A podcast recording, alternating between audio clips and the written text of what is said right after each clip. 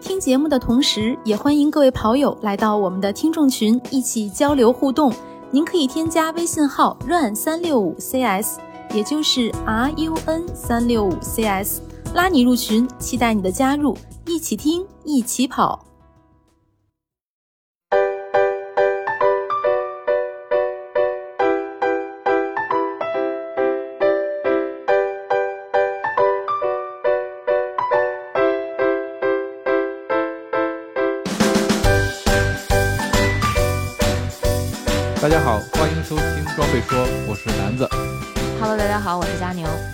啊，大家好，我是郭小杨。我们今天继续自行车配件专辑啊，我们这个节目都快变成了自行车装备说了。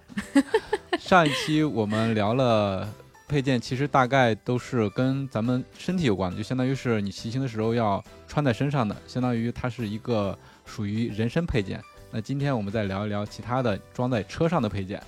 呃，也是琳琅满目啊。咱们从哪儿开始说呢？从水壶开始说吧。这个嗯水壶也跟咱们有关系，因为要补水，对吧？对对对，嗯特别现在、现在是夏天，我一开始刚买车的时候，车店老板送了一个水壶，因为现在这个车都比较紧缺，非常难买，然后你指望它能在车架上给你做优惠或者打折呢，几几乎是不可能，不加价就是好的。然后所所以老板为了表示一点诚意嘛，就是送了个水壶架。但是后来呢，那个等于五月中旬买的车嘛，然后马上天就就一下就热了，一个水嗯水壶架不够，我又去又再买了一个，等于两个水壶架要配两个水壶，这样可能基本出去骑行，比如骑长途，不是在市区的这种，呃呃，基本上一千就一毫升一升的水差不多能够用。嗯嗯嗯，然后甚至比如说像是再上次我们去那个大安山，嗯真的是有一有一大段就没有卖水的。那要是没有卡哥跟司令他们那个后援车跟着，可能就会有断水的这种风险存在。哎呦，高级了啊！出去骑行还有后援车呢，嘿 还有补给车，对厉害对，厉害。对，啊等于、哎这个水壶在我的印象里，一般都会至少有两个水壶架，对吧？对一般的公路车，就标准的公路车，一般是在下叉和立竖管这两个位置，呃，是有两对是有两个那可以装水壶架的位置。然后嗯像那个老白的那个刮车，它是在上管上，就横梁上，还是还会有一个，等于可以装三个水壶架。可以多装一个。对，然后甚至我见过还有的那个，我我我没太细看清楚，它那个是改装之后的效果，还是说原车就那儿，在它车前叉的两侧还可以装水壶架，就是相当于前轱辘的那个两侧嗯嗯嗯，那个位置还可以在在一左一右各装水壶，就嗯装水壶架，然后挂水壶。哎，这个水壶架没有太多讲究吧？它重也重不到哪儿去，是吧？嗯，也没有还是反正现在大家都追求轻量化吧，然后目前来说。越轻越好呗。对，最高端的那就是碳的，对，纯碳纤维的，可能，反正我看到正经品牌的，就是大品牌很贵，然后做的嗯。最轻的重量大概是十八克，就是一个大家俗称叫老王的一个品牌，实际就是因为它那个英文英文名称是 L 和 W 开头，大家就叫老王、嗯老王。啊，对这个牌子，它它做的最轻的应该就是十八克，就很细的那个碳纤维的那种造型，就相当于两个圆圈做了一个交叉，嗯。那种那种感觉哦，嗯，然后嗯。正好放一个水壶，然后一般嗯，但是大部分现在不是碳纤维的，就是呃复合材料的，或者就是塑料的，只不过造型做得好一点，轻薄一点，可能重量是在三十克左右，因为我看了看我那个就算是。相对比较轻量一点的了，它是一个玻璃纤维那种复合材料，很便宜，能呃六十块钱左右一个吧，五六十块钱，然后就三十克左右。呃，我觉得其实这个就算性价比挺高的，因为有的品牌，就比如说前捷安特自己的碳纤维水壶架，一百多块钱一个，然后也要二十七克重，等于我花了三分之一的价格，其实就中了三克。嗯嗯，划算。哦，对，这嗯相对来说是是 是比较划算。对，嗯反正是这种东西，其实像今儿咱们聊的这个车身装备，我觉得大部分是从两个方向去考虑，一个是颜值，还有一个就是重量。就是可能你嗯把这个东西往车上装，你觉得它更好看了，不管是从配色也好，还是从造型上也好，它都你觉得你你更喜欢更好看了。还有一个就是说，你必须装像水壶架这种必须装，那你你就要考虑它的，比如说有一些在乎重量的，那就要考虑它的重量。而且像水壶架这种，目前我感觉是大概分两类，一类就是像我说的那种像圆圆就是全封闭的这种，就比如是圆圈啊或者是椭圆那种造型，然后它整个的就是是是封闭造型的，你拿水壶都是直上直下，就那种抽取式的。嗯，这是一种，还有一种是那种属于半封闭的，就是它是有一个开口的，不是完全连接的。这两种，然后但是这两种我觉得它可能适应的水壶不同，因为有一个就像那环法这种大组赛，大家用的是那个禧玛诺旗下一个叫 Elite 品牌，其实这个品牌本身是意大利的，但是它呃现在等于通过收购吧，是属于呃禧玛诺旗下品牌，大部分都用这个品牌的水壶，基本上所有车队都是这个品牌的水壶。呃，它的这个水壶的直径是七十四，呃，用在这种全封闭，就比如像我买的这个，我买的也是 Elite 的水壶架，然后用在这种全封闭的水壶架上，就就严丝合缝，特别好，怎么颠也不会掉。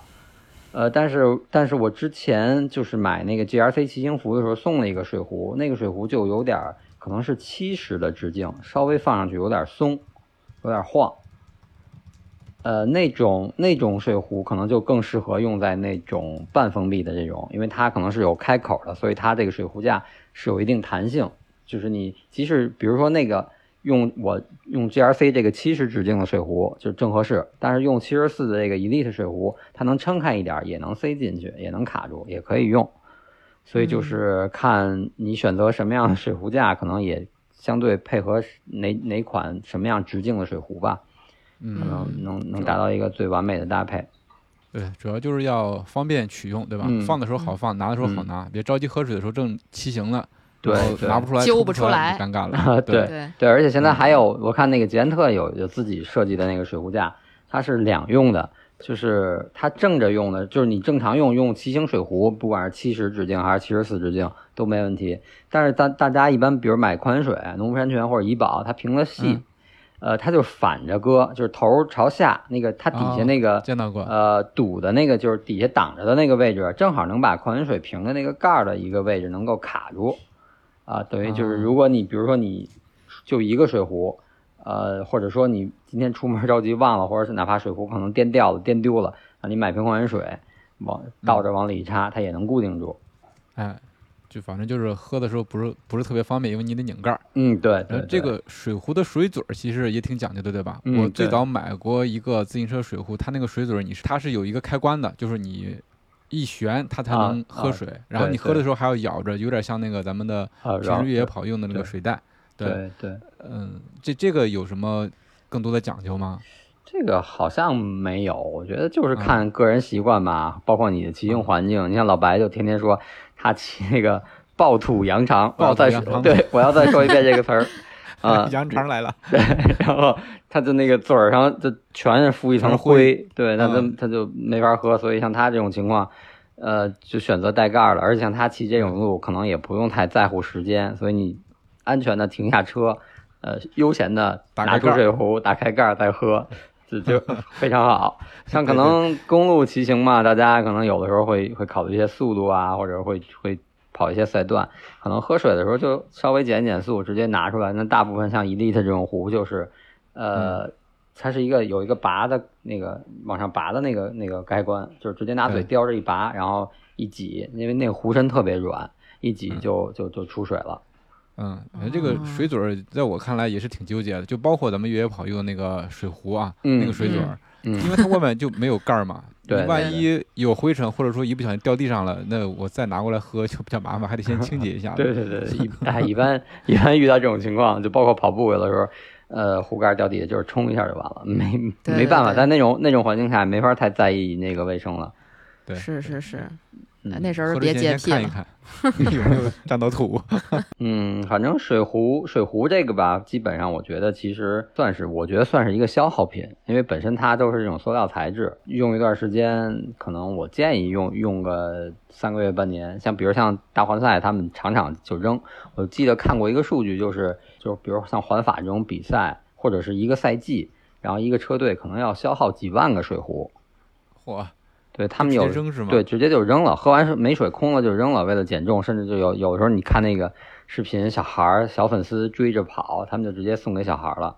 嗯嗯嗯，嗯，就对球迷来说是一个特别好的纪念品。对对，然后因为嗯确实现在我觉得就比如说我我用的这 Elite 这个水壶，我记得我一八年就是还是美利达那个铝合金车的时候，我当时就买过一个，呃，我觉得好像比现在还要厚实一点儿。然后这回又新买了两个，就就感觉比当时软了好多，因为运过来本身就是从淘宝上买的很便宜，三十块钱一个，两个才六十。然后他那个商家又包邮，然后他用的是那种挺软的那种纸盒过来的，那纸盒又瘪了。然后我一看水壶都是瘪的，都都硌出印儿了，但是也没漏，也没什么问题，就一直使。然后用用它自然还能恢复一点儿，但是就是特别软，就是就是为了追求轻量化，本身就是低成本，其次是哦重量轻，而且这东西在他们来说可能就是一场一扔的东西，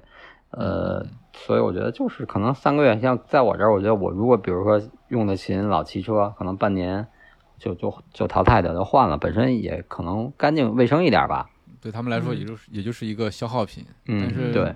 我印象中好的水壶还挺贵的呢。呃，挺贵的，就是有有一些好的品牌的都一百多、两百多，嗯确实有。但是我觉得那就看个人吧，反正我可能应该不会买。我觉得就用 Elite 这个，我现在用的还挺顺手的。嗯嗯，对，就波神说的，主要就是颜值和重量，反正嗯，总得注重一个是吧？对对对，嗯，行，那水壶跟水壶架我们聊差不多了，下嗯面聊一个比较有意思的配件儿——铃铛。波神，你有给车装铃铛吗？呃，我没装。没装，就是觉得这个铃铛可能你平时在市区里面会用的多，你要是真的去到骑到外面的话，很少有场景用到铃铛吧？嗯，对，我觉得，而且我觉得铃铛可能跟公路车来讲不是特别匹配，要骑个山地啊，或者骑个那种 通勤的车装一个就装一个了。然后公路车，而且而且公路车有一个那什么轮组的那个花鼓，现在都是声音比较大，它都是那种机轮花鼓，然后你空转的时候，啊就是或者倒轮的时候，啊，对对它会，非常响。然后基本上有的那种，就有的人喜欢响的，有人喜欢不响，这每个人的喜好不一样。我是属于，其实我一开始就是我之前骑美利达那个铝合金车的时候，我当时的误区是，呃，越响越好越响越好。对，就我看边上有 有个人，对，有个有个有个骑骑友嗖就过去了，骑得特别快，然后那个轮组特别响，我觉得哟，嘎啦这一定一定是好车，好轮儿肯定嗯特别贵。啊，当时是这种想法，但是现在真骑了，我觉得有的时候太响了，有点闹腾，就好像有的那个 有的那种改装车呀，或者摩托车故意特别弄哦特别大的声音，故意炸街的那种。但是我觉得差不多就行。但是它这个响，确实，当你公路车没有铃铛的时候，你又不可能老去喊人家那个什么劳驾过一下啊，或者注意注注意左侧呀，我超车，你就不太现实这么去喊。那可能这个轮组的声音能确实给行人或者其他的这个骑车人一个提示。反正我有时候就是想超，但是那个道儿特别窄，他或者他可能在那个线线路的中间骑，我想让他稍微靠边一点，我好过去，我就我就 用轮组炸他一下，嗯、对，就不蹬了，然后自然让它空转，然后它那个声音其实还是挺大的，一般人都能对对听到，是挺大的，嗯。起到铃铛的作用了。嗯，但是上上上周我们去大安山那个那个有个朋友，他那个就是静音花鼓，他那个就就声音特别小，啊因为他的轮组跟我跟我是一样，都是那个 S R 一，但它是老款，他不知道为什么他原厂出来的是静音花鼓，就声音特别小，就就哦就比如说他要想提示别人的话，让别人注意到他，那可能他就需要说话或者需要个铃铛了，他靠轮组是不行了。要我买，我要买一个动静大的，就跟我这个买键盘要买机械键盘似的，得得有动静儿。嗯，哎，其实我看那个就是他们装那个铃铛，其实不是装在就我们惯常觉得是那个车把的那个地儿是吧？它是装在弯把那个地方的是吗？就是一嗯，对，般情况下，就是对，现在有的是就是就跟那种弹簧似的，怎么着，手随便碰一下，它的就想拨一下就就行了。对，哦不用不用还是像以前它构造也特别简单了。哦对对对，嗯，嗯，回想起来以前那个二八大自行车的那个铃铛，其实在我看来，它简直就是一个艺术品。你们有没有啊，感觉？对，我它那个盖儿特别好看，然后你可以拧下来，你可以看到里面的机械结构，对对然后还经常坏。对，以前那个铃铛有的时候它里面是个弹簧弹簧结构的，好像是嗯那个簧用久了弹性不行，它就卡住了，就就就皱皱住了，卡住了。对，但是那会儿经常玩那个铃铛，就给父辈的或者爷爷的或者我爸的那个车铃铛一拧一转，那边嗖转，腾就掉了，就掉地下了，赶紧 追。是的，是的。哎呀，真是这小小时候还有的那个同学偷人家铃铛盖儿，嗯，不知道为啥。就觉得好玩吧。嗯，对，但现在这个铃铛跟之前比特别轻，而且构造也不一样了。就像刚才说的，它好像轻轻一拨就可以了，然后它那个发出声响的那个部件也特别的小，然后嗯声音也特别清脆。嗯，对嗯对嗯对，但是好像现在有一个，我前两天就一就是在买车之前就闲逛车店的时候，我看好像有个有个人骑通勤车通勤车去装铃铛，他当时好像那个铃铛就是现在基本上本身呃就是很简单的一个结构，它可能嗯设计的是朝一个方向的。这个人想换到，比如说呃可能正常习惯是是是在右是装右把，但他好可能想装在左把。装在左把那个位置，那个拨头就反了，就手不是地不是手能够很对对对，很顺畅能够到的。然后那个老板就说，你要装左边，就只能给你倒着装，就是那个铃铛朝、朝下那到样装。下边儿。对，只能哦，这样。当时我我当时反应了一下，我还啊觉得还挺有意思的。嗯，嗯嗯，哎，就这些小的配件、小的细节可以体会出好一个玩儿哎人的这种、啊对，就这种小情趣啊之类的，挺好玩的。比如说像一种那种呃城市里的偏绅士或者淑女的那种通勤车，或者是嗯复古的那种钢架车，其实配个铃铛啊什么的，还是挺有样儿的。我觉得。哎，佳宁，你的车配铃铛了吗？那必须配了。我就猜到了。但是，但是啊，我要说一下，我要声明一下，就是我那个铃铛，我感觉也没啥卵用。呃，基本上用到的时候是什么呢？比如说好几个人，三四个人一起骑车，然后大家就想试一下铃铛，然后就此起彼伏一下。就就就这个用途，没没有没有实际的这种威慑的用途，至今没有用到过。嗯，嗯有时候还是有用的。我看他们那个有有车上装一个小鸭子，那个小鸭子能能响吗？能出声吧？呃，好像不能，那个就是纯装饰，纯装饰，纯装饰对对对对。但是有那种就是吹气儿的喇叭，啊那个只是喇叭，当铃铛用了，一捏就可以发出那种喇叭的声音。嗯，嗯，我看，反正我看，我一开始以为那个，因为有的那个小鸭子是头上带个螺旋桨，叫破风鸭，一起嗯就转。对对对对对，然后我看有的那个鸭子是嘴好像张的挺大的，像有个口，我以为一捏它那个也能就像就像小孩玩的那种玩具或者玩水的时候玩那个小鸭子，？尖叫鸡，对对对 我以为会会有那种嗯。对，回头研究研究。我在我看来，或者它就是一个哎或者可能那个童车的那种那种配件上可能会有这种卡通一点的小小小铃铛，或者当铃铛用的这种。对，那个那个小鸭子，其实好多那个骑电动车的人也会把它装嗯饰在、嗯在那个头盔或者车把上，可爱。回头我也弄一个。能装的全装上。对对对对对，嗯今天还骑车去一个朋友那儿，然后就是他们全公司的人都在围观我那辆车，我就说我这个车就不是为了轻量化准备的，就是为了吃喝玩乐用的，所以怎么好看怎么来，跟公路车完全不同。铃铛说完了，咱们讲一个呃也挺重要的一个配件吧，车灯。觉得车灯是好像就跟水壶架吧同等重要，因为我刚一开始车到位之后，最先买的两样其他的就是之外的配件就是水壶架和车灯，等于当时提车的时候直接就就把这两搞定了。哦，我指的是嗯车、车尾灯。对，是有两种，一个是车前灯，一个是车尾灯，对吧？对对，我现在还没买前灯，因为嗯夜骑的话，可能我不会去特别偏僻的地方，可能夜骑嗯唯一像北京这种夜骑，就刷一刷长安街，刷二环路，这个照明环境还是挺好的，所以可能我们就暂时没考虑入前灯。而车尾灯，特别是夜骑或者即使白天骑，可能你会过一些隧道，我觉得还是挺必要的，是一个就仅次于像头盔一样的一个安全的必要品。嗯，嗯让别人能看到你。对对，对，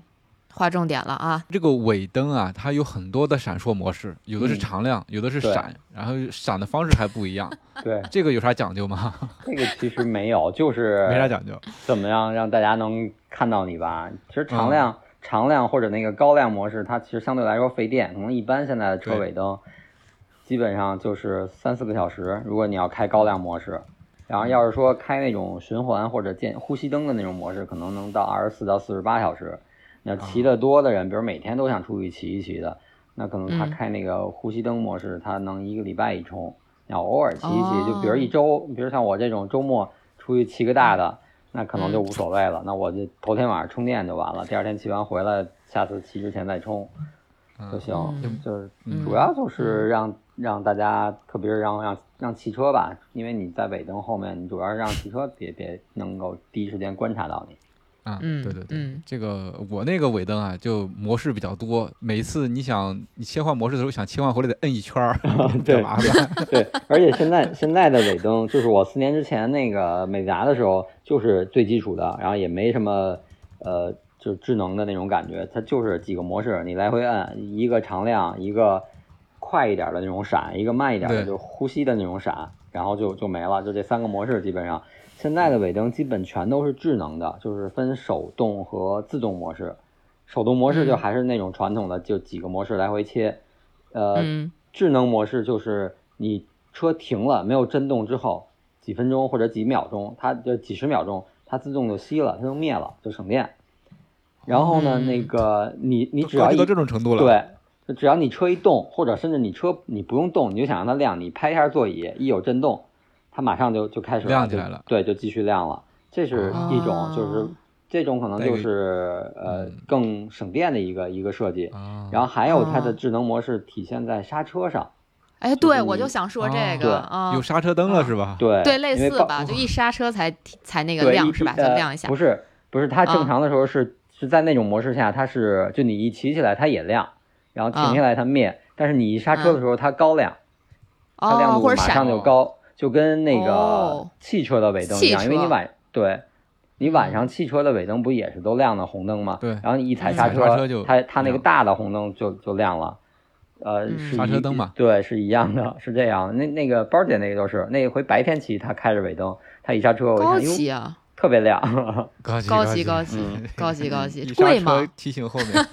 不是就问很贵吧？就是呃一百块钱左右，就带这种智能模式，然后又靠点谱的品牌的，哦，那还可以，呃那还可以。那等于里面就有速度传感器，它应该是传感器对有有传感器嗯，对，嗯。哦，嗯，高级高级，想拥有。后 想拥有，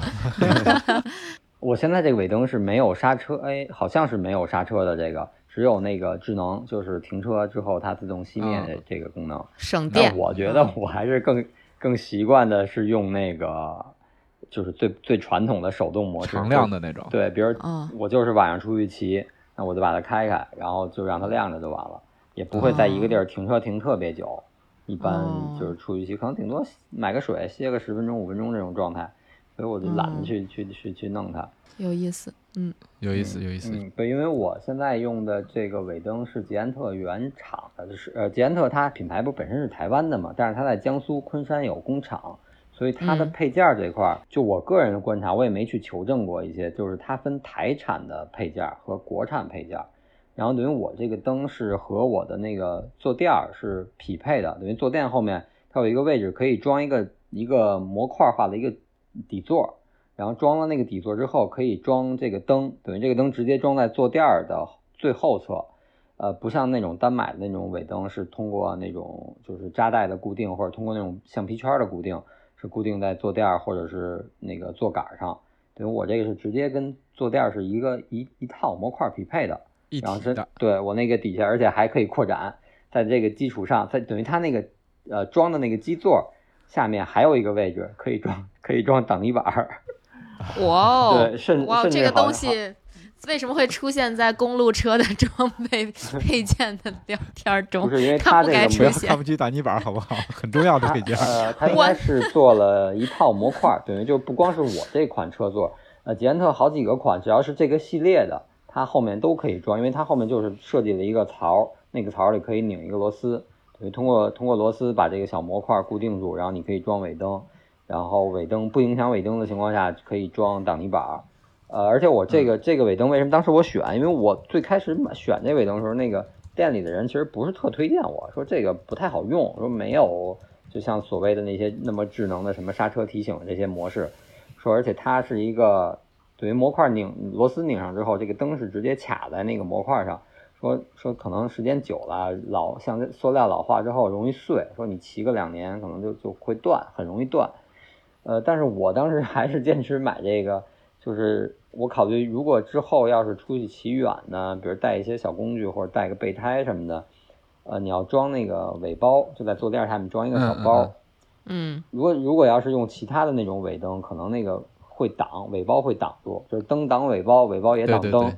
啊，可能会有这种哎冲突，所以我当时考虑就是还是先先这样吧，后续即使它坏了，到时候再说呗。对，我就选了这个嗯尾灯，就它不嗯带那个刹车提醒，但是其他一些基础的，就是简单那个停车灭灯那种智能的还是有，当然我可能更、嗯还是更传统、更简单吧，就是摁了你就亮，然后不想不想亮我就摁你把你摁关了。嗯嗯嗯。嗯，是嗯得看各自的需求。其实那个尾包，有的尾包后面也可以绑灯的。啊，对，包括、嗯包括头盔，现在有些品牌的头盔后面带扩带带扩展，对，然后你可哎以，嗯你们没你们见没见过有的人那个头盔就是不是一个小灯，是一一排灯或者好几排灯。我那会儿有一次就我是开车看见有一个人嗯骑嗯公路，然后他戴了一个头盔，那头盔还闪那个彩虹灯呢，特别炫酷。啊！就后来我回来就是炫查酷是吗？对查了半天没找着，我还挺遗憾，有啊有有点好玩啊啊那也太炫酷了吧！啊！没有什么功能，就只是好看是吧？对对，我以为可以。打个转向啥的。那种会不会是自己自己改装的？就是买那种我我觉得对，有可能 L E L E D 灯啊，是吧？我也觉得是，我也觉得有可能是自己改装的。我觉得改装应该也不太难吧，就贴一下呗，对吧？对，就贴一啊下。你你现在，而且像 LED 这种都随便长短可以自己剪裁，你差不多就就剪了，然后一拿双面胶一粘。嗯，嗯，然后等于车灯这块儿，对，还有更高级的，可能这是一百块钱左右的，还有好几百块钱的，丰俭 由人又来了，还有啥高级功能啊？对，它就是带，就相当于它叫雷达，智能雷达，啊，等于你周边有有物体，因为它是尾灯嘛，就是你后面的大概一个在多少多大的角度我没看，可能各个品牌不太一样。麦金有，然后是闪电还是还是什么品牌也有，还是佳明，佳明也有，闪电好像也有。然后就是有大概其一个范围内，然后有物体快速接近你，它会给你一个提醒。啊，嗯，然后等于一般一般就是码表，你为什么卖金有，然后那个闪那个佳明佳明有，对，就是因为它可以跟它的码表连接，然后如果有、嗯有物体快速接近你，就比如有侧方来车或者离你特别近，或者后面有有车有其他骑行的人骑追着你，它在码表上能提示你，或者如果你没有、没有配套的码表，可能它本身那个灯也会有一个提示。啊是，是我前两天看到了，嗯，看到这个这个这个视频，就佳明的那个，呃，他哦是在那个你旁边有物体靠近的时候，他还有一个摄像头可以给你拍照，老高级了。哇对对，嗯，但是那个那个就确实有点贵了，我觉得可能暂时用不上吧，没到那个份儿上。对，这个尾灯还是一个特别重要的一个安全配件啊，大家一定要配备起来。其实如果没有尾灯的话，至少至少也要用一个那种反光的那种反光条、反光标，嗯对吧？对对，绑在那个车座上，作用就是让别人能看见你，这样提高安全性。嗯，对，其实好多、呃好多公路车，像我这个原厂，我我买的时候应该没有。嗯，我见过有的是美利达，还有其他一些品牌的有一些车型，就是你车买回来的时候，原车它是带那种就是塑料的那种反光牌儿，在后座上有一个红的，然后包括呃那个轮车轮的那个辐条上也会有一些反光那个片儿，就很像以前老式自行车上带的那种塑料片儿。啊，是就是小红片儿，是吧？对对对就那对东西。对，哎，我我补充一特搞笑的东西，我也是前段时间淘宝没事儿干，反正就刷这些自行车有什么好玩的配件儿哈。它有一个老鼠形状的，就可以嵌在那个车辐条上的，然后一转起来，它那老鼠眼睛就跟灯似的，还在那儿亮。你买一套吧。我我说实话有点想下单，但是觉得跟我那个复古小车它的这个气质不搭。对气质不太搭，所以我就嗯还没有下单。我想想，我考虑考虑。既然您说这个，我想起来，就是我记得以前我上初中那会儿吧，然后我记得家里或者那段有一段时间流行过，在那个车辐条条辐条上装那个小的塑料扣，就是圆的，啊，对对对，然后就跟那个对，也是有反光或者有各种颜色的，就跟那个算盘珠一样，然后摁进那个辐条里，然后一骑它哗啦哗啦连连转带响，然后还有各种颜色，有一段流行过那个。哎，有有一种，我说这个是车的前灯，就是以前的啊，嗯呃，我小时候有印象的是，它是一个前灯，但是它呢，发电是靠你的这个骑行，它有一个配件儿是可以，应该是通过跟车轮的摩擦吧产生的嗯电能，然后把你这个灯给带亮了。你们有印象吗？好像有，好像有，有吧？嗯，我好像也听过这种。呃，我我理解啊，它的原理就是摩擦产生这个电能，嗯，产生热量，产然后然从而产生电能，然后给他发的那个电。摩擦起电嗯嘛。对，波波神没见过这种装置吗？没没有没有哦，我觉得好神奇奇啊！嗯，我小时候看到过，就是嗯它需要那个东西是得贴着那个轮子的外侧，然后有一个摩，你骑的时候要摩擦，然后经常没有摩擦的时候还忽明忽灭的那种感觉，挺有意思的。我我一直在想这个东西你骑起来不费劲吗？因为毕竟它是有一个摩擦力在那儿。有阻力吧，嗯，我记得好像有有阻力，啊反正。这个是关于车灯的一个小小的回忆。怎么做成怀旧节目了？是是我们说这个公路上车的配件，对，上上期说辐条，说到烤羊肉串儿去了，烤羊肉串儿签子，这儿又嗯，比较发散。对对对，对来往回收，往回收啊！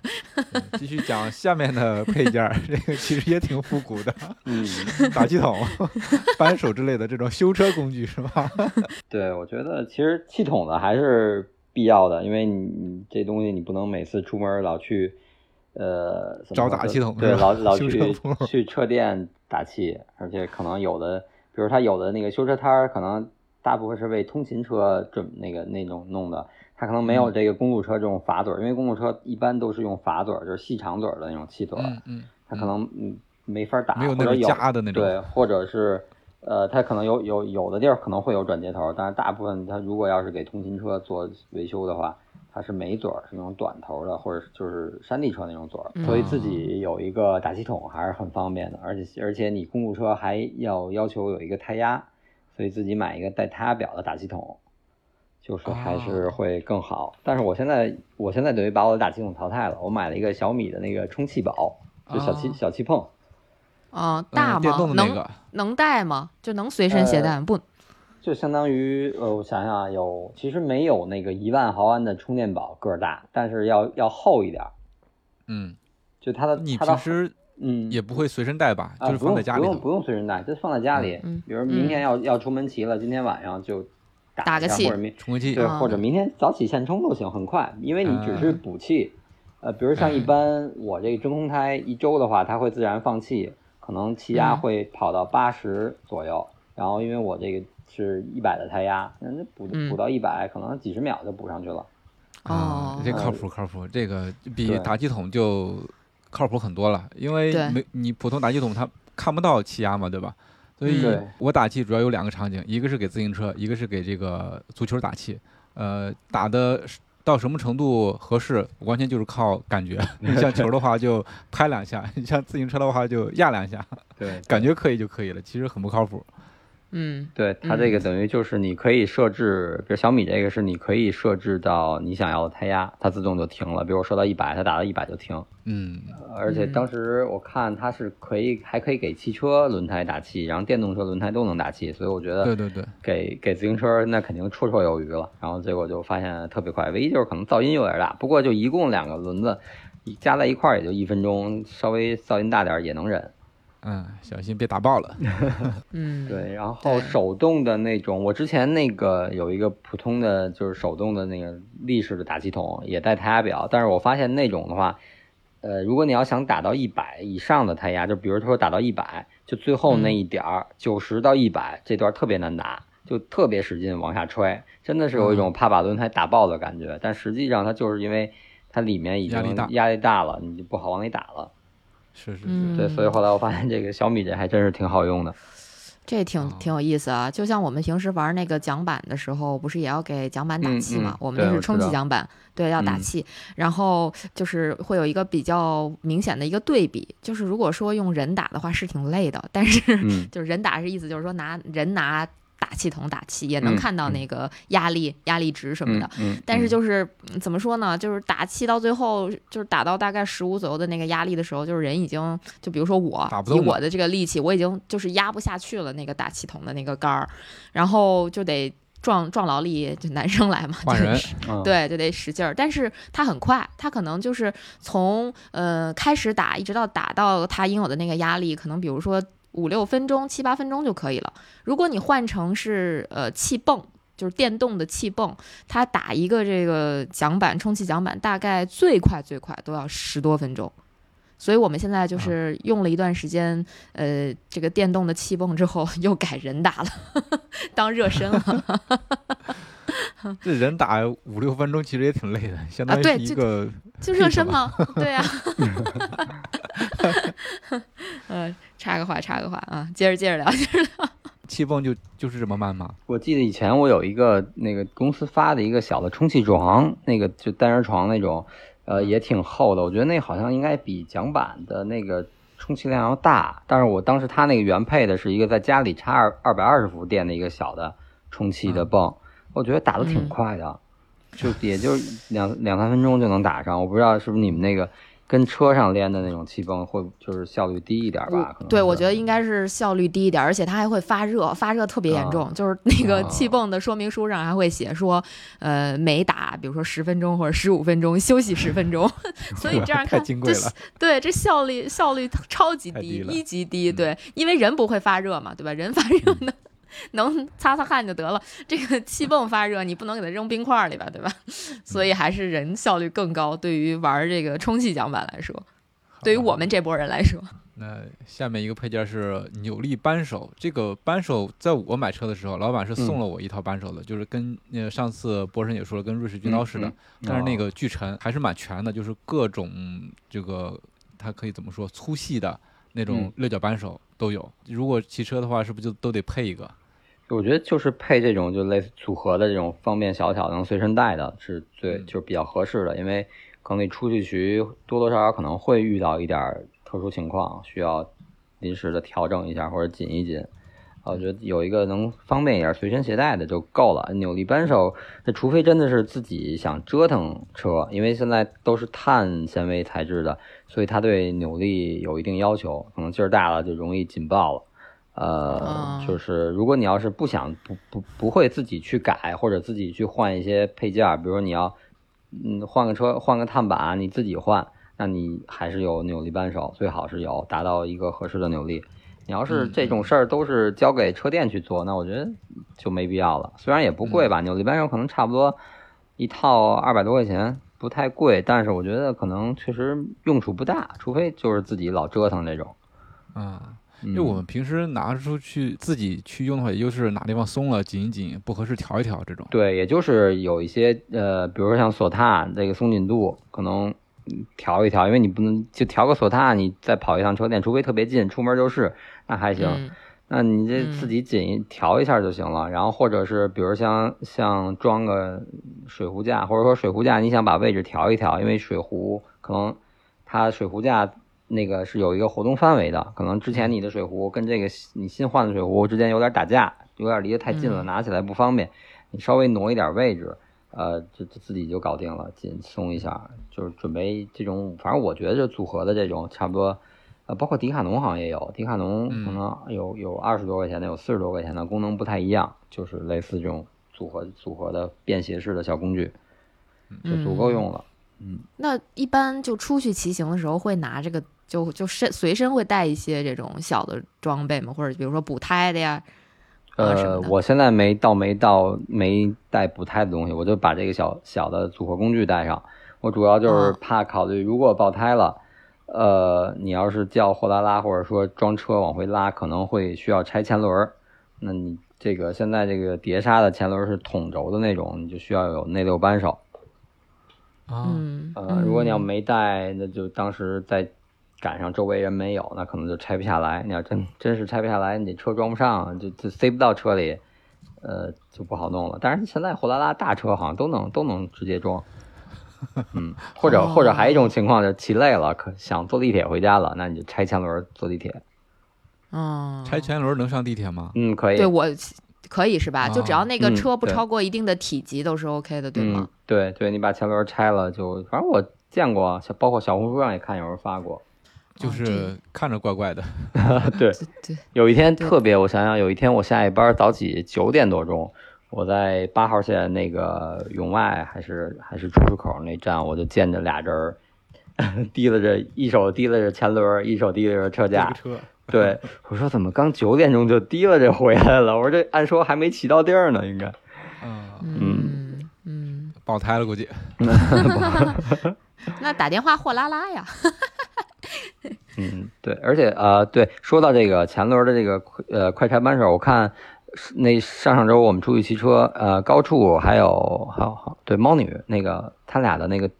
呃统轴扳手都在前轮上挂着，其实是我看他们一路骑也没颠掉，呃，还挺紧的。但是我记得我那个买车回来的时候，车店的那个技师跟我说说这个你拿下来，呃。搁兜里随身带，说有可能，比如你路况特别不好，一直颠，它会颠掉，颠丢了，颠掉了。对，其实它那个就是一个，就类似于以前那种最简单的杆式的那种快拆的一个轴，那个造型，就一个扳把儿。但它因为现在都是碟刹，都是用筒轴了，它是需要这个内六角的，等于它还是那个造型，但它能拔出来，拔出来实际上就是一个内六扳手。嗯，我之前还没买那个折叠工具的，就是呃简单的这组合工具的时候，我。第一次出去骑就把它装装在那个骑行服里了，嗯，等于现在我那个组合工具里有这个尺寸，它应该是五毫米的，等于我有五毫米的这个，我就不带那个了，就带这个组合的了。哦，现在的快拆都要用扳手了，我那个快拆倒不需要扳手，直接 就是用手一拧。嗯，对，直接就是一拧。它那个，因为它那个扳手就像波神说，它它就在上面，就是一个就类似于杠杆杠杆结构那个，直接扳就就松开了，松开之后就就摘下来。那种基本上是以前的圈刹，呃，圈刹都是这种快拆，因为碟刹如果用那种是装了之后，它好像公差比较大，因为它一头是靠这个压力给它压紧，另一头是是拧可以拧的。呃，公差比较大，容易造成碟刹的那个蹭碟。哦，对，所以如果是精确了，就是对力度，对对，好多人都说说那个，嗯，就包括我买车之前查是买碟刹还是买圈刹，然后一说碟刹，说说那个意思就是什么蹭碟呀，什么拆不了，不能拆，不能很方便拆前轮。但实际上你真正了解之后，其实挺简单的，它也就是拧松了，直接就蹬出来了，跟那个。杠杆的那种快拆其实没差，就是没有不方便哪儿去，反而它这个结构对碟刹来说更好，它你随便拆随便装都不会蹭，那种就是会蹭，那种可能比如你拆过前轮再装之后，呃，如果要是碟刹，但是大部分现在碟刹不会做成那样了，就是会蹭。然后像圈刹，就是因为圈刹它更简单了，即使可能你拆装的时候把你的那个加气碰歪了，拿手稍微一掰就掰回来了。对，行，可以，可以，可以，可以。然后我们就来到了这个 包，自行车上面用到的各种包。我看其实这不像咱们跑步的时候啊，这个背包或者腰包。然后这个自行车你可以在各个地方挂包，对吧？车前头，然后车架上、车座上。波神现在给自己的车装什么包了？公路一般装什么包？什么什么都没装，都没装呢。对，还没开始买呢，是吗？呃，也不是，我是怎么说？赌赌人品吧。我觉得我可能不用装那么多东西，不会出什么爆胎之类的，或者真爆了，我也当时也也不会，也也不换了，直接就货拉拉或者或者想办法回了。嗯。影响总重啊，不能放包啊，那包多沉呐。嗯，主要是影响颜值 啊，影响颜值确实也是也是。我当时是买了一个车座包，就是可以挂在车座后边的，嗯，然后把那个修车工具塞里头，重要的是要塞那个补车的工具，还有一个备胎。嗯，对，其实其实我看大部分骑公路的话都是用那个呃座包，就是在后面下侧，其实。就很小，也不太占地儿，对，而且对，其实说白了，那个装上那个，我觉得对颜值没什么影响。你要配搭配好了，可能会更好看。而且那个，我发现有些坐包，现在就我搜了一下，然后它是整个是那种三 M 全反光材料的，晚上一打，车灯一打，那个包整个反光，特别闪，也挺好看的，提高亮度，嗯。哦，就这种包也有人偷，你说讨厌不讨厌？那是因为偷了，那是因为你没有人在车在，是吧？你看这骑大几万、上万块公路的，谁丢车包是吧？要丢那就全都没了，根本不会只丢一个车包的。确实是，嗯，当时丢的时候还蛮懊恼的。我说你这。这这这也有人偷？嗯，我我好像还听说过被人把码表偷走的，可能就是把车停那儿去买个水或者去怎么着，一瞬间的功夫码表就被拧走了。嗯，对对对，肯定是。嗯，对，因为自行车这些东西很多不都是快拆的嘛，就是很容易就就就会被顺走嘛，对吧？而且人家也知道哪个便宜哪个贵，对吧？既既然是干这活的，对不对？不得研究透彻一点儿。嗯，这个挺好玩。骑公路车的这个。感觉就不太愿意挂这个包，就是为了一个是对美观，另外一个是减重。对像对其他的山地车或者那个老白的刮车，对，gravel 车对包就比较多。那个老白发过一个照片嘛，不是，就是我说的那个 gravel 车可以挂好多包，他就发了一个他挂满包的照片，我觉得还挺挺 挺酷的。对，挺酷的，嗯对。而且我觉得，嗯我觉得，我觉得刮车加上包真的还挺好看的，有那种那种特别的风格。我觉得比比老大爷们骑那些山地车后面装一个货 货架，然后还要装好多包，我觉得要好看，要好看多了。嗯，对，哎，其实我最近不是也在看说装什么包吗？哎嗯，就就就就算是简单推荐一下吧，我估计好像国内也嗯比较难买，就是有一个美国的品牌叫。Topo Designs 那个那个牌子好像国内还挺难买的，淘宝有一些店在卖，就那个包车包挺好看，车但是可能主要还是适配于我我个人觉得折叠啊、小布啊这种，嗯，应该可能他们家好像我看了一下官网也有那个车座包，也很好看，很小，基嗯基本上就这些包了吧，是吧？也没也没别的了。可能要是比如公路车就是尾包，然后刮车就是各种在各种包各种管儿，对各各种横梁、各种管儿上都可以加包。对对然后像山地车，就像我刚才说，反正我山地车见过最多的，一般就是前呃那个上管上前梁那个位置，然后加一个那种一、嗯就跟那个像那个马鞍似的，一搭搭在上面，一左一右两侧能装点小东西那种，或者后面后面一般就装货架，货架上再加一些包，嗯，哎，对，对基本这样。然后小布折叠车这种，我见的最多的还是车头包特别多，前面车头加一个那个横宽一点，就像邮差包似的那种横的宽的包。对，对，它好像是快拆的，就相当于你把它弄上去，它就是在上头一个一个车头包。然后如果你到嗯地儿了，你比如说需要那个把那包拿起来，它就能直接拆下来，然后就背在身上就好了。啊，就还跟啊，就变成一个斜的那个邮差包那种啊。对对对对对对，是是，因为所以小布好多联名嘛，比如说它跟那个啊 FreeTag 什么的都有都有哎联名。，但是我、嗯我觉得折叠车，如果我要有折叠车，不管是小布还是大横，我可能包不考虑，但我可能会弄一个咖啡杯的架子。我有，瞧瞧，呃，方我我也便喝咖啡是？对我也是看小红书啊，或者看一些其他的那个媒体上发的照片儿，我觉得有个架子还是挺好的。嗯，佳宁又来放冰激凌了，我看。哎嗨，我那就不啥都放呀，是吧？就是因为刚好冰淇淋也很适配，所以就冰淇淋也放一下，然后这个可能咖啡杯也放一下，确实是很实用，很实用。如果说你不是竞速的话，其实真的挺有用的。但是说实话，那个放就我装的那个咖啡杯架，它其实是呃折妨碍我折叠的，呃稍微有点卡。对，不是，如果你不折的话就没事儿，但你折的时候就、就是你得考虑一下它的位置。说着，佳宁就把这个图片发过来了，这个回头可以放收 动词里头，让大家感受一下。好，嗯下面我们就来到了两个跟训练有关的，一个是嗯码表，一个是功率计。嗯嗯嗯这个其实在我、呃刚买车的时候，我就配备了码表。那个码表是怎么说呢？它在轮儿上是有一个传感器的，装在把前头，你可以看到实时的那个速度，可以很方便的取下来装上去。但是后来丢了，我不知道现在的码表它的原理还是这个样子的吗？就是装在轮儿上的，它是有一个传感器，一一一个是装在那个车架上，另外一个是装在辐条上的。就是当它转一圈儿的时候，它会记一下，转一圈儿记一下的，通通过这个来记录你的里程和速度。嗯，我不知道现在应该对，应该如果就是你车本身不带这些传感设备的话，应该还是嗯。靠这种额外外加的。但是好哦。像有的不是不是装在辐条上了，我看现在大部分是要么是在那个那个轴上轮组的轴上，或者是装在曲柄上。嗯，等于它哦。它因为你曲柄的那个那个齿轮的那个数量是是那个那个齿比是固定的，然后它你可以推算出，比如说这个曲柄转一周，就相当于你，而且公路车的车轮直径就是七百 c 嘛，它那个是也是统一的，它可以算出这个距离。那有走线吗？我当时那个码表走线还是挺复杂的，我觉得。啊，在那个现在没现在那边没没走线了，都是都是蓝牙或者那个 ANT 哦那个协议的了。高级高级高级。对，当时就看那个走线挺复杂的。我看大部分，比如说像买麦金的那个，如果你本身车没有功率计的话，基本就是买一个码表加一个踏频的那种套装，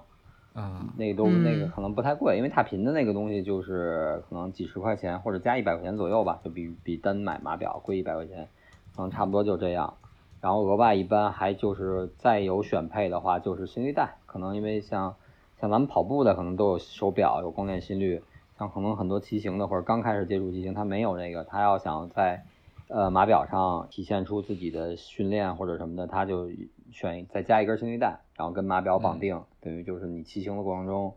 基本上呃除了功率之外的大部分重要的数据，比如速度、距离、时间，还有你的心率，就都能看到了。然后如果你要加了这个踏频的这个传感器，然后你还能看踏频，其实就跟踏频其实也跟咱们步频差不多，我记得应该是呃九十到一百是一个是八十到一百之间吧，还是九十到一百，我我记不清了，反正大概其实我现在看踏频我就差不多在九十左右，就跟步频那个高效步频差不多。我是按这个，如果比如说现在这个坡度，然后我的这个齿比的档位，我可能踩不到九十了，那我就可能考虑要升一档。差不多，我现在有点时间，因为我现在还没玩，就是还没琢磨明白功率的这个事儿，所以我说现在最简单、最入门的，既然我这个设备支持，那我就先看看踏频，把踏频踩到一个比较合适的，就是效率高一点的范围内吧。我现在主要是这样。嗯嗯。然后功率计这个，因为我这个车原车在牙盘上就带捷安特自己的那个功率计，所以当时我选择。呃，一开始没买码表，是因为手表也可以通过这个绑定它这个功率计看到数据。后来为什么还是买了码表？第一是我这个胸拓绑完这个功率计能绑，也能接收数据，但是它有一个校准的功能，我那个始终校准失败，所以我就对这个数据保持一个疑惑，就是因为你既然没法去校准，没法清零，那我怎么知道你出来这个数准不准？嗯，所以就就是一想，那就还是，而且像上一集也说了，骑行的时候看手表有稍微有点危险。对，然后如果把它绑在车把上呢，又没有心率了，我还得再加心率带，可能反反反而带的东西更多了。我说那下算了，那我就买个码表吧。然后所以就当时码表这块简单的做了一点功课，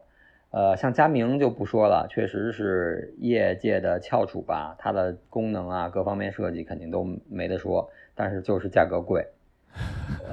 我觉得，即使是它那个入门等级的，像五二零、五三零那种，呃，也都得两千块钱左右。我觉得可能没必要，而且也没有这个预算。后来我就看了看国产的这几个品牌，比如说像，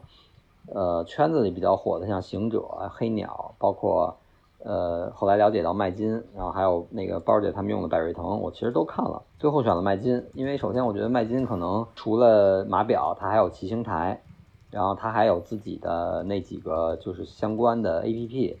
一个是这个玩路，还有一个它叫什么玩路竞技，就是它的它的虚拟骑行台上虚拟，就有点像那个 Swift 啊，对对对，它也有一个类似的这种软件。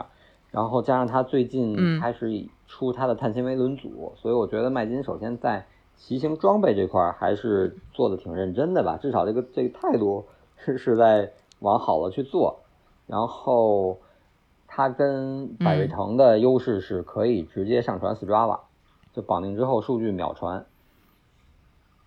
基本上我的我骑完之后，然后呃拿码表连接手机，然后可能特别快，几几十秒就能同步到手机，然后之后也就十秒钟就直接就传到 Strava，它就显示已上传 Strava。然后我觉得这个就是，如果要是像像咱们跑步用 Strava 用多了用惯了，我觉得这个功能还是挺吸引我的。然后百瑞腾也是，但是包姐之前反映百瑞腾可能是上传有点慢，所以百瑞腾当时我就犹豫了。然后另外像之前说那个行者跟黑鸟，其实功能差不多，大部分也都就是新的新款的也都支持，价位在三百块钱左右，三百到四百之间这个价位吧，也都能支持功率计，呃，也都能满足我的需要。但唯一就是他们不支持 Strava，没法传。你要想把这个数据传到传到 Strava 上，你就要把。它的那个文件导出来，在不管是通过通过 PC 还是通过那个手机的 App，然后你先把文件导出来，再传进去，就相当于像咱们比如从导出一个 GPX 文件，再往 Strava 里传看线路一样，就这么来回导一手，就比较麻烦，所以就最后选了麦金。麦金自己的生态确实还是可以的，我反正我我也是听身边朋友讲还行，觉得。嗯，对，因为我觉得他就是从码表，包括它后它也有那个雷达尾灯，然后 它又出了两两个两两套碳纤维轮组，一个就是稍微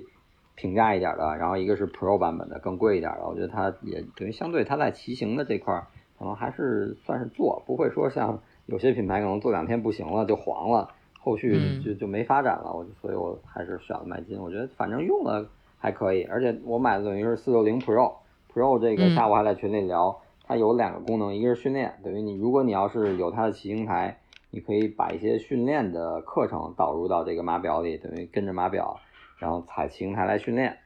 然后还一个就是它的导航，只不过它的导航现在我觉得还是在一个测试的阶段。然后，呃，比较简单，比如说我要从家，假如说举个例子，我从家去去苹果园，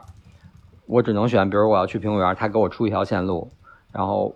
我没法去选择这条线路。比如说我中途还想路过一下古城，我想添加一个途经点，那目前是没法添加的，你只能按它给你这条线路走。这是目前一个不足的地方。然后其次就是，如果比如说我偏航了，我还是要中途去古城，我这个路口拐弯了，我偏航了，因为那个码表的屏幕就那么小嘛，它找不到正确的线路，它就没法给你任何指引，等于它的当时那个码表就是一片空白崩溃了。啊。对，出等你再怎么这么想去古城啊？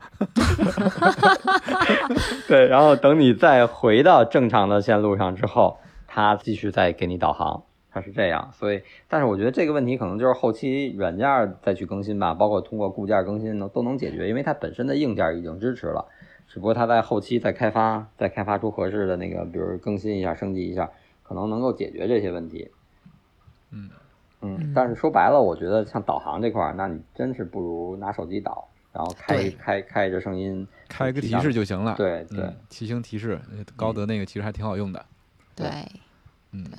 好嘞，这两个相当于训练以及电子设备就聊到这儿，下面回嗯归这个、相对来说比较普通的这个配件啊，车把带，这个我理解就是绑在车把上的那一套防滑的东西是吧？有点像那个 绑羽毛球拍的那个东西是吗？嗨，我刚想说波神先别说话，我给南哥科普一下，就跟绑羽毛球拍儿那个拍卡啊，上你看看，咱俩想到一个地方去了是吧？对对对，果然普通人嗯的这个思维都是一样的呀。对这个有什么讲究呢？因为羽毛球拍的防滑带我是比较了解的啊，它有嗯自己就能绑啊，对，对对，确实自己，它这个绑起来还是还是有点有有要点技术的，对吧？有的带棱的，有的不带棱的，对吧？我就不知道这个嗯车把带它有什么有有这种讲究吗？呃，应该是没有吧，就完全看个人喜好。有人喜欢厚一点，有人喜欢薄一点，然后厚一点厚就就对，就厚一点的就重一点，然后但是手感可能会缓震感啊会好一点，啊，就就跟跑鞋一样，底儿厚了那就软一点，舒服一点，有那种缓震感。然后有人就可能追求轻量化，觉得能够起到一个基础的防滑防滑就行了。啊，嗯，就就选薄一点的。其实我觉得差不太多，而且像把带也是一个消耗品。一开始我觉得，嗯，这还挺在意的，觉得哎呦把带蹭破了，比如有的时候靠墙或者是在哪儿靠一下车，把带可能就被那个墙就划划划花了。但后来我发现大佬们多贵的车，那个把带也都是花的，因为你出去没地儿放，你肯定都是靠，一般都是车对车把靠。嗯车把和那个脚踏来靠，所以这俩肯定是花的。嗯，把带这个东西定期就是半年或者破或者烂了就换呗，烂差不多了。嗯这还可以换不同的颜色，对吧？嗯，对哎，对对，跟你的车搭配是吧？要颜值 的什么的，对吧？啊，嗯，那它这个其实就没有特别的那种吸汗的要求了吧？因为你手上还是有有那个骑行手套的。嗯对，主要主要还是一个防滑。后面又列了一个叫把套，把套这个东西跟车把带有啥区别啊？把套基本上就是平把的那种那种嗯才需。要对平把公路是平把车，对哦，平我知道了，知道了。嗯，嗯就是我有，我有波我之前神没有还换过，对，咱俩有波神没有的东西对，。波神那个没有，对对是是 那个那个还弯把没法没法往上套，要想套到那个位置太难了，而且有那个手变的卡子，它肯定就是也没法整个套，除非你只套底下那一部分，套一小段儿可以。啊，大部分都是平把的山地车呀、或者平把，主要就是平把车，就那一段儿，然后套一个，对，嗯，对对对，嗯这我嗯我的把套啊，我也换过，换了一个带角的，就是你骑的时候可以换一下这个手扶的位置，放松放松。挺高级啊。对，咱们这一期也已经聊了一个多小时啊，后面还有一些就比较小的啦，就比如链条油，这个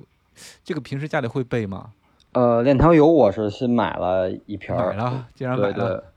对，对我买了，因为经常骑骑回来可能会擦一擦车，然后那个链条有时候顺手会擦一下。然后我觉得呃链条油还是有，而且我之前查了一些，感觉大家就是一些车店的技师的建议，就是每次骑行之前都稍微，它不用多，就是几滴，就润一润链条润一润，对啊对，润一润就嗯对这个你的骑行效率会更好，而且对这个呃各部分压盘啊，包括飞轮的这个零件会寿命会有所延长。嗯嗯嗯，哎这嗯。个说到链条油，其实我又开始这个复古了。想想以前家里给那个链条上油的时候，就是滴几滴在那个链条上面，然后就使劲转它，然后正着转，反着转，然后这个油就抹匀了。嗯，前两天我给我的这个山地车去上油了，因为已已已经有两个月没骑了嘛。这个那个修车铺那边那个他让我自己去上，他那个油壶我实在是 下不了手，实在是太脏了。所以像博神这种自己备这个链条油还是蛮有必要的啊。哎，那说到这儿，这忽然想起来，就是其实一般公路车还需要保养是吧？一般是多长时间做保养呢？我还听说这个保养有什么大保、小保，哎，这个这有点专业了，啊感觉啊。这个这个其实你平时的自行车也可以做大保养、小保养的。南哥，你那一千块钱、两千块钱车，咱就别说了，行吗？哇，跟你说，我那个车虽然说车不贵，我上次做保养竟然花了六百块钱，你一定是疯了，但是你不做保养没法骑呀、而且我还换了一些件儿什么的。加点钱再换辆车吧。哎呀，就没那个必要。你要想换公路车的话，就得加更多的钱。你要再换一个同同档次的话，也没有必要，对吧？嗯，哎呀，不开玩笑啊，接着说，接着说，就说到保养这个问题，对，嗯波神知道这保养的，或者说你车保养过吗？啊到目前为止，其实简单的清洗和上油吧，我觉得这都是自己能做的，没必要都去外面做。或者说是多少里程，就跟汽车似的，在里程或者时间去保养一次，回电调整调整。嗯，这个好像还真有，具体数我还没来得及啊还没查，也到里程呢没看，因为刚开始骑，对我还没琢磨这个事儿。但是应该是，比如说，呃，到一定的里程之后，你是要对你的链条，就传动系统，主要其实就是嗯。传动系统，做一个检查和保养。比如说像那个牙盘和飞轮的清洗，包括链条的清洗，因为你长时间骑，毕竟它上链条油嘛，它会附着一些泥沙，这些东西会对你的这个踩踏效率都有影响，包括对飞轮的这个寿命都会有影响，所以定期还是需要清一清，清完之后，呃，再上链条油，这就算算是小保养呗。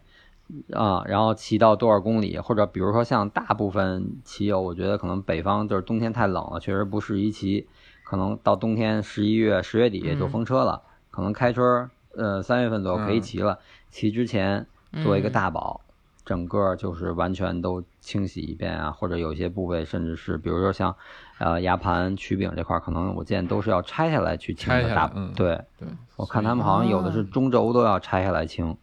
对对对，嗯就大保养嘛，就对，最近我可能查的一些技术方面的东西比较多，小红书都开始给我推这个中轴的一些东西了，就包括换换中换，装是吧？不是，它是换换中轴，啊换成换成陶瓷的，可能现在大部分都是轴承的，滚珠的这种轴承。然后他推荐某个品牌的陶瓷轴承，就是巨丝滑，然后这曲柄拿手轻轻一扒就能空转好多圈儿。可能那种滚珠的，比如说滚珠的，可能就转三圈就自己停了，这个能转十几圈、二十几圈那种感觉，哦，就是等于说说说说白了，还是你的踩踏效率更高了，你相对的这个啊阻力更小了。嗯呃，在速度上，包括在你的功率上，可能都会有帮助。嗯，价格上也嗯很有帮助。那肯定的，我我都没去查，我觉得，呃，肯定便宜不了，算了，先不查了。防止自己再剁手。嗯，人有的是你你知道了，你就老惦记着，但它又不是像那种必要的，比如说有些是必须的，比如你你你这东西损坏了，你不换它，可能就没法骑了，那你没办法，这是必须的刚刚需，你就要支出的。但是像这种。就是没边儿的升级，那纯粹就就有点儿没、嗯没法控制了，所以尽量还是要少看，控制一下。包括昨天，昨天关注了，之前跑步嘛，都关注的，基本全是跑步的账号、公众号。骑车之后开始关注了好几个骑行的公众号，呃，我还是精选的，就是精选一些比较权威一点的或者热门一点的那种公众号，关注了四五个吧。昨天嗯齐刷刷的全部推这个幺零五的电变，啊，哦对对对，这个出了之后，我就问说，嗯，是以后的这个呃有有这个车是怎么说呢？用幺零五的电变是能便宜点儿了吗？然后后来 人家说、嗯说这个叫什么叫呃以后的便宜车也能装电变了。呃，对，就是入门级也可以有电变了，就是怎么选择更丰富。因为我看了，如果你要是呃刨去刹车的话，就只把传统系统换了，其实还真是不太贵，一不到应该不到一万块钱能搞定。对对对，好好像因为是说因为对，因为我看他最终算的那个价格是算嗯上整个连刹车都用幺零五这全套新的，可能就一万多。但是这个你要刨去，因为刹车其实挺贵的，刹车别看它那个两个加气，再加上它碟片，其实不少嗯钱。所以我觉得一一万块钱一里，然后你要能直接就上电变的话，还是还可以，还挺香的。对，就是我我我我我翻了一下，我是怎么说的？我说是这个幺零五的电变来了，是说明电变车要便宜了吗？然后朋友说是便宜车也有电变了。我这个、这个这个玩味一下中间的逻辑还是 很有意思的。嗯，所以我觉得之后的趋势可能再过一年两年，很有可能碳车直接就都是电子变速了，就没有机械变速了。除非你买那种一万块钱以下的铝合金的那种入门纯入门级的这种，只能说就是铝合金公路车，可能还会用到一些机械变速。但是真的，如果比如说你已经碳价了，因为本身一个碳价就就就差不多小一万块钱，然后其他那些配件其实不太值钱，就比如车把什么的那种，呃，大厂的话成本都能压缩的很低，然后就是套件儿一万块钱，这样下来你可能一万七八或者一万八九就就一个电变的算是入门级的公路车吧，因为现在可能你一万七八。也就是，比如像还是捷安特，那可能就是 ADV 级的二或者 ADV 三这种款，可能一万五到一万八九这样。对于没有碳轮儿，但是你相比来说，你就是电变，可能又能省到你后续的好多升级。对于你就自己再再升个轮儿，这个车可能至少就能骑好多年。嗯，可以可以，省钱的方式出来了，省钱的装备出来了。汽车竟然有省钱的地儿，这个真是想不到啊！嗨，还是劝你花钱，没有省钱。对，这个省钱也也是花钱嘛，是吧？嗯嗯，然后后面我们剩的就不多了啊。这个讲一个比较想不到的配件啊，挡泥板儿。这个我觉得波神肯定是不会给自己的车装挡泥板儿的，对吧？对，所以就不讲了，不需要。呃，没有没有，我那个其实我刚才说那个车灯的那个模块儿那个，其实我还真是它是可以装的嘛，是吧？对，当时我还真想过，如果要是能买到那个那个件儿，也是台产的台产的配件儿，呃，嗯等于这一套模块都是台产的，然后所以我就全淘宝只有一家能搜到有这东西，但是没货啊、我也是在这家看了之后，我才有货就买了。哎呦，我说这东西还行。然后那个几十块钱还还挺便宜，然后但是它就是没货，然后其他嗯刨去他们家，其他家就连这东西都没了连见都见不到，对，嗯嗯，挡泥板儿这东西，可能比较 pro 的人就不需要吧看不上？它，还是怎么着？啊对，就觉得这个挡泥板儿装上之后太 low 了。但是我之 前那个山地车也是没有挡泥板儿的，但是后来它这个功能呢发生了改变，我平时要代步接孩子，所以我想还是要有一个挡泥板儿。因为什么呀？因为你在下雨或者说地上有泥的情况下，它还是真能发挥作用的。嗯，对，因为你那两个轮儿是光的呀，你骑快了之后，它是真的往身上甩，对所以有一个挡泥板儿会提升这个幸福感好多呀。嗯，对，我觉得还是主要还是看你的用途吧。如果你真是当做一个运动的器械和竞技用途或者训练用途，可能就就觉得，嗯不管是什么车，山地车也好，还是挂车，还是这个公路车，你都会觉得它装的是对，是是是多余的。但是你嗯真的要考虑到通勤，考虑到更多的使用场景，呃，那那就还是装，因为毕竟还是方便你的生活了。对，嗯对，然后然后像像小布这种折叠车、大西大大大横，呃，我觉得有的 那种那种挡泥板儿，它是它是那个那种皮的或者橡胶的那种帘儿，那个那个那个啊那种造型，我觉得装了之后，有的时候你颜色搭配好看了，也还挺好看的，就整个对复古复古的味道。嗯，嗯，因为以前的那种挡泥板做的其实挺夸张的，它就贴了轮儿的那种，有时候泥太多的话，那里面塞的全都是，骑都骑不动，对。还记得吧？对对对嗯，呃，现在那个公路车如果要是比如说应急需要应急用，其实可以上淘宝搜，就那种就是非常简易的，特别小的，对对，特别对小，然后它是一个就是像那种怎么说，就有点就很简很薄很薄一种塑料的那种可以折叠的，然后它是有一个钩尾钩的那种造型，可以固定在你的那个那个呃坐坐垫上，所以真的是对对伸缩的伸缩的也有，但是真是下雨，我觉得可能那个骑快了也不是特别管用，还是能甩到一点儿，但是要比一点儿比没有要强多了。对对对，而且我发现那个下雨之后骑的路上路面那个污污水甩在身上的特别不好洗。如果你要穿浅色衣服，真的就是得拿那个洗衣皂搓半天才能搓下去。对对对，它就不光是泥了，它是污。对，它不像那个，比如说正常，比如可能咱们穿个衣服蹭上点油点子或者怎么着，简单一洗就能洗掉。我发现这个甩上真是不好洗。我一般，